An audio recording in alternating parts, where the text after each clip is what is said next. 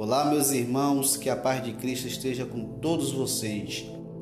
Hoje estarei trazendo mais uma vez para vocês a parábola das bodas, que se encontra no Evangelho de Mateus, capítulo 22, primeiro, que diz assim: Então, Jesus, tomando a palavra, tornou a falar-lhe parábolas, dizendo: O reino dos céus é semelhante a um certo rei que celebrou as bodas de seu filho e enviou seus servos a chamar os convidados para as bodas. E estes não quiseram vir. Depois enviou outros servos, dizendo: Dizei aos convidados: Eis que tenho o meu jantar preparado, os meus bois e cevados já mortos e tudo já pronto, vinde as bodas. Porém eles, não fazendo caso, foram um para o seu campo e o outro para o seu negócio. E os outros, apoderando-se dos servos, ultrajaram e mataram. E o rei, tendo notícia disso, encolarizou-se e, enviando os seus exércitos, destruiu aqueles homicidas e incendiou a sua cidade. Então disse aos servos: As bodas, na verdade, estão preparadas, mas os convidados não eram dignos. Ide, pois, às saídas dos caminhos e convidai para as bodas a todos os que encontrardes. E os servos, saindo pelos caminhos, ajuntaram todos quantos encontraram tanto maus como bons.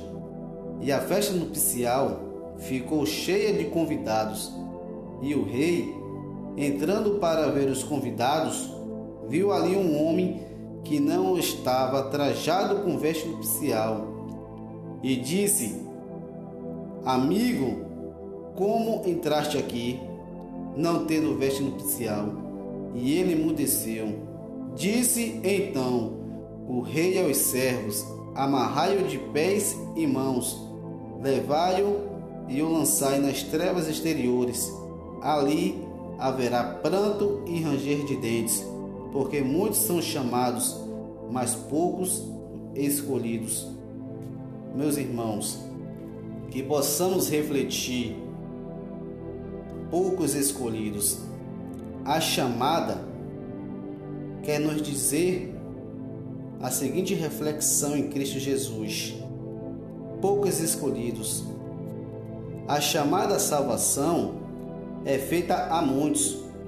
Os poucos escolhidos para herdar o reino dos céus são os que atendem à chamada de Deus e que se arrependem de seus pecados e que creem em Cristo, acolher a graça de mediante o livre exercício da nossa vontade, faz com que nos tornemos parte do povo escolhido de Deus. Meus irmãos, que neste momento que você possa fazer parte do povo escolhido de Deus, que você possa fazer parte da igreja que será noiva de Jesus Cristo.